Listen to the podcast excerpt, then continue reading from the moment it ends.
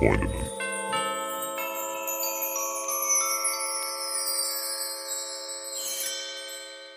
Max, es ist vielleicht ein bisschen ungewöhnliche Shortfolge, aber was wir schon länger nicht mehr gemacht haben, ist Feedback vorzulesen zu dem, was wir hier machen. Mhm. Anna schreibt, ich glaube, ich bekomme gerade eine mittelschwere Panikattacke. Um mir etwas vorzubeugen, schreibe ich einen Brief an euch. Mein Ex-Freund und ich waren seit über zwölf Jahren zusammen. Seit circa zwei Monaten sind wir nun getrennt. Es waren die schönsten Jahre meines Lebens. Nicht nur wegen ihm, sondern weil ich an dieser Beziehung gewachsen bin. Ich fühle sowohl Glück als auch schwierige Phasen viel intensiver. Kann mich besser selbst regulieren und bin offener geworden. Vor zwölf Jahren sah das Ganze ganz anders aus. Irgendwas in mir war wie gelähmt.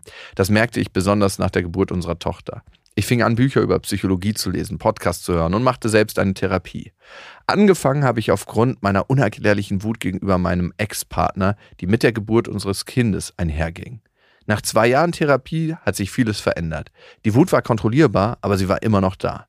Irgendwann habe ich verstanden, dass es ein unerfülltes Bedürfnis nach Wertschätzung, Anerkennung und liebevoller Berührung ist, das mich so wütend macht. Bedürfnisse, die in meiner Kindheit nie erfüllt wurden. Und auch jetzt war ich in einer Partnerschaft, in der mir das fehlte. Wir waren in einem Kreislauf gefangen. Ex, du willst geliebt werden? Erstmal musst du deine Wutanfälle klarkriegen. Dann kann ich dir auch Liebe geben.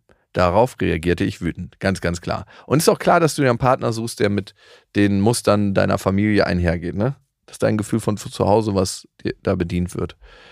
Meine Wut auf ihn war gerade kurz vor der Geburt oft unverhältnismäßig stark und auch ungerecht, aber sie hatte ihren Zweck. Diese unverhältnismäßige Art der Wut hätten meine Eltern abbekommen sollen. Es ist quasi die Energie von damals, die ich freigesetzt hatte und als Kind unterdrückt habe. Ja, hast du unterdrückt, ist auch ein relativ gängiger Prozess, um den Liebesstrom, den nicht vorhandenen deiner Eltern nicht abbrechen zu lassen. Jedenfalls gibt es seit über anderthalb Jahren keine Wutausbrüche mehr, sondern ehrliche und direkte Konfrontation und der Wunsch nach Kommunikation. Und doch kam der Satz von ihm, so wie du gerade bist, kann ich dich nicht lieben. Uh, uiuiui. Schwieriger Satz, ne? Da wurde mir alles klar. Es ist so krass, wie ich mich selbst gefangen nahm in bekannten Mustern aus meiner Kindheit, in der Hoffnung, sie zu lösen. Mir ist klar, dass ich jetzt, so wie ich jetzt bin, absolut liebenswert bin. Ich bin so dankbar und glücklich, dass ich so sein darf, wie ich heute bin. Auch wenn ich damals bereits liebenswert war, habe ich es im Gegensatz zu heute nicht selbst fühlen können. Wieso habe ich Panik? Wir leben noch zusammen. Er hatte mir gerade erzählt, dass er zu einem Date geht. Mein altes Ich hätte verzweifelt reagiert und sich gewünscht, er würde bei mir bleiben. Und ein Teil von mir tut das gerade noch in diesem Augenblick. Aber eben nur ein Teil von mir. Aber ein neuer Teil in mir lässt einfach die Tränen zu, aus Erleichterung und nicht aus Bedauern. Erleichterung darüber, dass die Panik weg ist und dass ich mich auf die nächsten Jahre mit meinem neuen Selbst freue. Und ich empfinde keine Wut mehr, sondern Liebe für unsere Tochter und ihren Vater.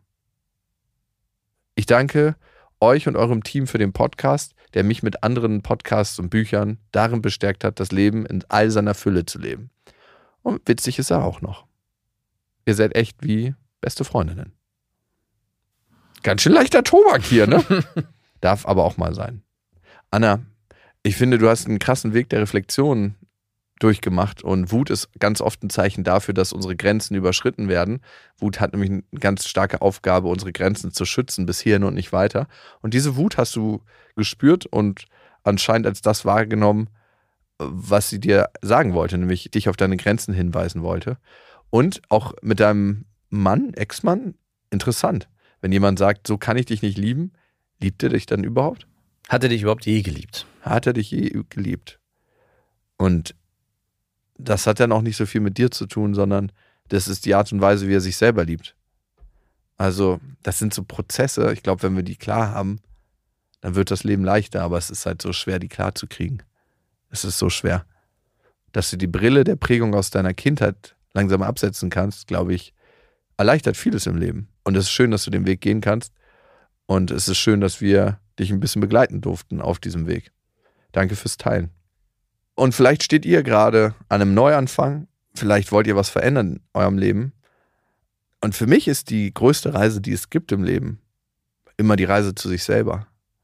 Selbst zu entdecken, wer man ist, was man möchte, mit wem man seine Zeit verbringen möchte und was man in die Welt bringen will.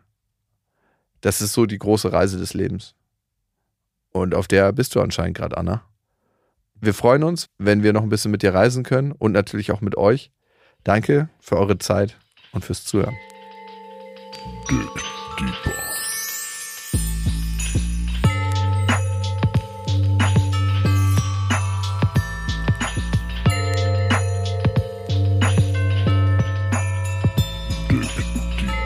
mit den besten Freunden